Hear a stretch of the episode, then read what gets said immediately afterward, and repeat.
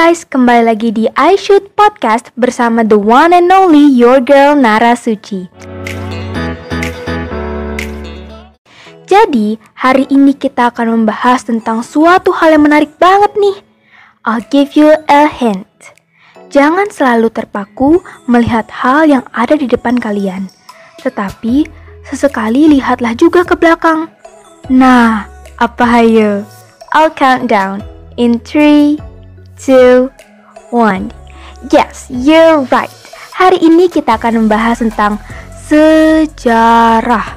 Lebih tepatnya, kita akan membahas tentang kehidupan masa praaksara Indonesia. Tapi, kalian tahu nggak sih apa itu masa praaksara? Bagi kalian yang belum tahu nih, jangan sedih. Mari kita kupas sampai tuntas. Praaksara diambil dari kata pra dan aksara. Pra berarti sebelum dan aksara berarti tulisan. Yang artinya zaman praaksara adalah zaman sebelum ditemukan tulisan atau zaman sebelum manusia mengenal tulisan. Nah, udah tahu dong sekarang apa itu zaman praaksara? Tapi jangan sedih guys, kehidupan masa praaksara di Indonesia itu dibagi menjadi lima dilihat dari alat-alat yang digunakan pada zaman itu. Apa aja sih? Yang pertama adalah zaman Paleolitikum. Mungkin beberapa dari kalian sudah tidak asing lagi ya dengan zaman ini. Zaman ini juga disebut sebagai zaman batu tua. Orang-orang purba pada zaman itu tidak menetap. Mereka tinggalnya berpindah-pindah dan biasanya disebut sebagai nomaden mereka juga harus memburu untuk memenuhi kebutuhan hidupnya. Dan pada zaman ini terjadi yang namanya food gathering tahap awal. Maka dari itu, peralatan-peralatan yang mendukung yaitu batu-batuan yang biasanya belum diasah. Seperti kapak perimbas, kapak genggam, alat serpih, dan masih banyak lagi. Kepercayaan yang dianut pada zaman Paleolitikum yaitu ada tiga guys. Animisme, dinamisme, dan totemisme. Animisme adalah kepercayaan akan adanya roh atau makhluk halus. Dan dinamisme sendiri adalah suatu kepercayaan dan pemujaan akan adanya roh-roh atau makhluk halus yang menempati suatu benda. Dan totemisme adalah kepercayaan adanya daya atau kekuatan yang dikandung dari sebuah benda atau makhluk hidup selain manusia, seperti hewan. Ngomong-ngomong soal kehidupan sosial nih, ternyata mereka sudah hidup berkelompok loh guys. Tapi anggotanya masih sedikit, tidak seperti zaman sekarang. Nah selanjutnya adalah zaman Mesolitikum atau yang biasa kita sebut sebagai zaman Batu Tengah atau zaman Batu Madia.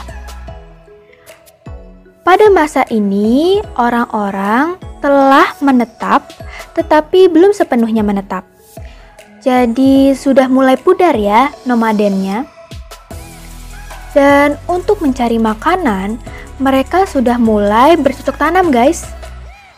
Maka dari itu peralatannya pada zaman ini ditemukan kapak Sumatera, kapak pendek, pipisan untuk menggiling, dan juga mata panah. Pada zaman ini juga ditandai dengan adanya sampah dapur atau yang biasa disebut dengan kejoken modinger. Kejoken modinger ini adalah timbunan kulit kerang dan juga siput hingga mencapai 7 meter guys itu tinggi banget ya.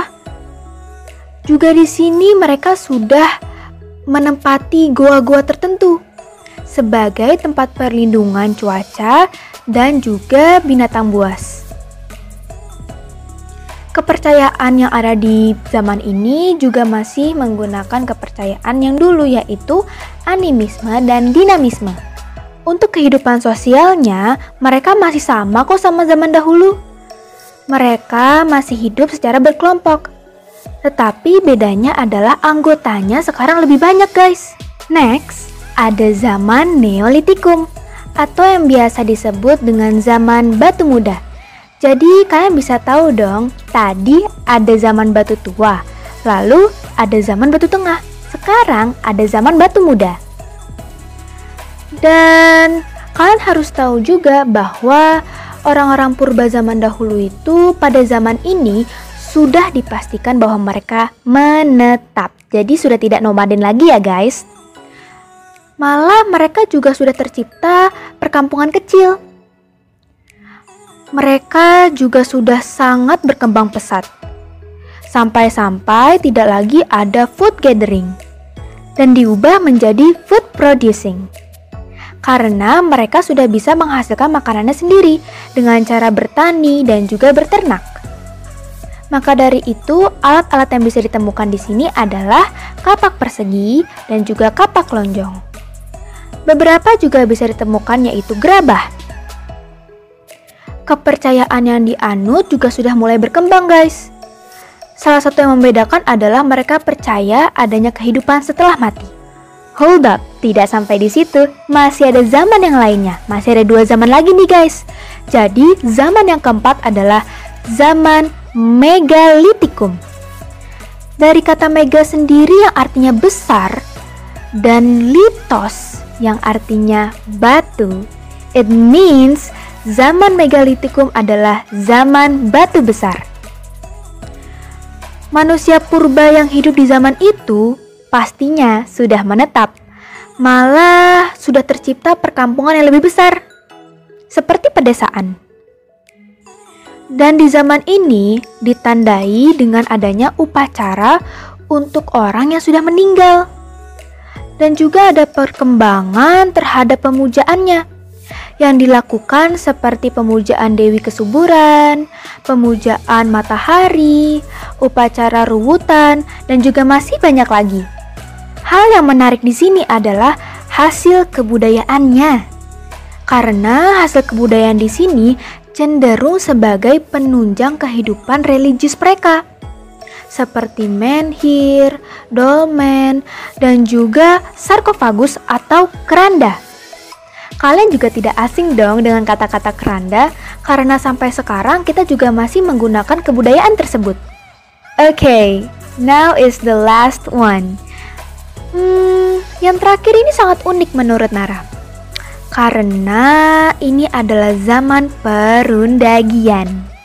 Perundagian juga bisa disebut sebagai zaman logam yang berasal dari kata undagi. Undagi itu bahasa Bali loh guys. Jadi arti undagi itu apa sih?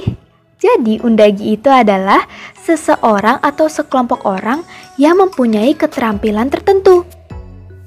Ngomong-ngomong soal tempat tinggal, sudah pasti mereka sudah menetap dan bahkan lebih berkembang, lebih besar dari pedesaan.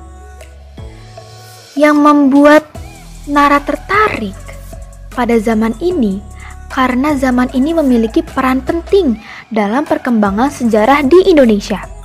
Hal ini dikarenakan pada zaman ini hubungan antar daerah-daerah di sekitar kepulauan Indonesia sudah terjalin di zaman ini ditandai keterampilan membuat alat-alat dari bahan logam. Sesuai dong sama namanya. Peninggalan pada masa perundagian ini seperti benda seni, peralatan hidup, keanekaragaman, dan kekayaan budaya serta upacara adat menunjukkan bahwa kebudayaan di sana atau kehidupan dan keberadabannya pada masa perundagian telah memiliki selera yang tinggi. Kehidupan masyarakat pada masa itu sangat makmur dan teratur. Kemakmuran masyarakat dapat dilihat dari uh, perkembangannya, guys lihat deh perkembangannya mereka itu mulai dari teknik pertanian, lalu hal-hal yang me, e, berkaitan dengan sektor pertanian itu sangat berkembang pesat guys. Dan sangat berdampak pada kemajuan perekonomian pada zaman itu. Kepercayaan mereka sebenarnya juga masih menganut kepercayaan yang dulu, yaitu animisme dan dinamisme.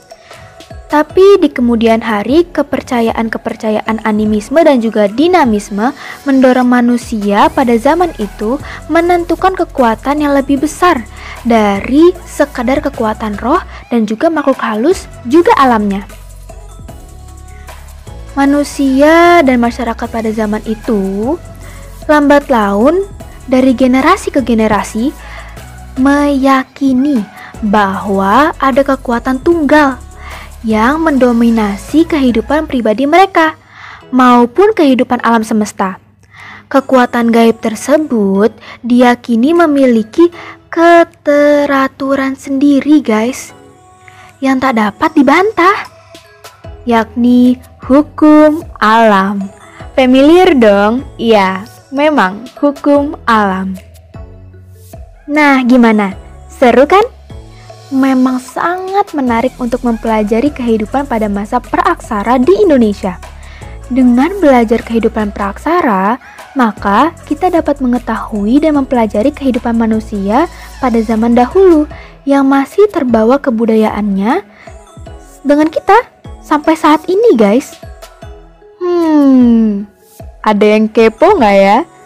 Emang iya ya, kebudayaan zaman dulu ada kesamaan gitu atau mirip dengan kebudayaan kita yang sekarang?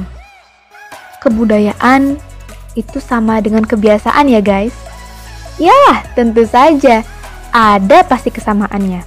Karena kebudayaan yang kita lakukan sekarang nih, yang kita terapkan sekarang, sampai saat ini berasal dari kebudayaan zaman praaksara.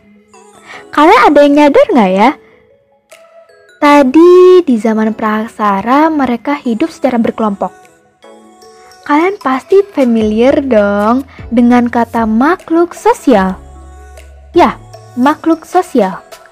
Yaitu adalah kita. Ya, kita. Kenapa? Karena kita tidak bisa hidup sendirian. Makanya kita membutuhkan orang lain dalam hidup kita kita semua hidup secara berdampingan. Dan kebudayaan itulah yang telah diterapkan dari zaman praksara. Eits, tidak hanya sampai di situ teman-teman, masih ada lagi loh kesamaannya. Coba kita berpikir kritis sedikit.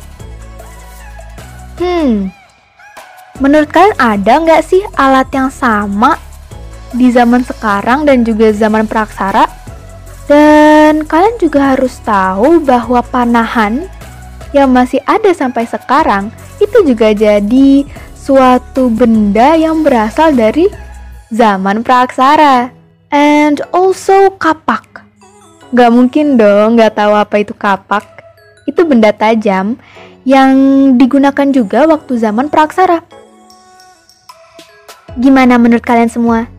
Narasi yakin masih ada banyak keterkaitan antara zaman sekarang dan juga zaman praaksara. Yuk sama-sama kita sharing di I Should Podcast selanjutnya. See you in the next episode.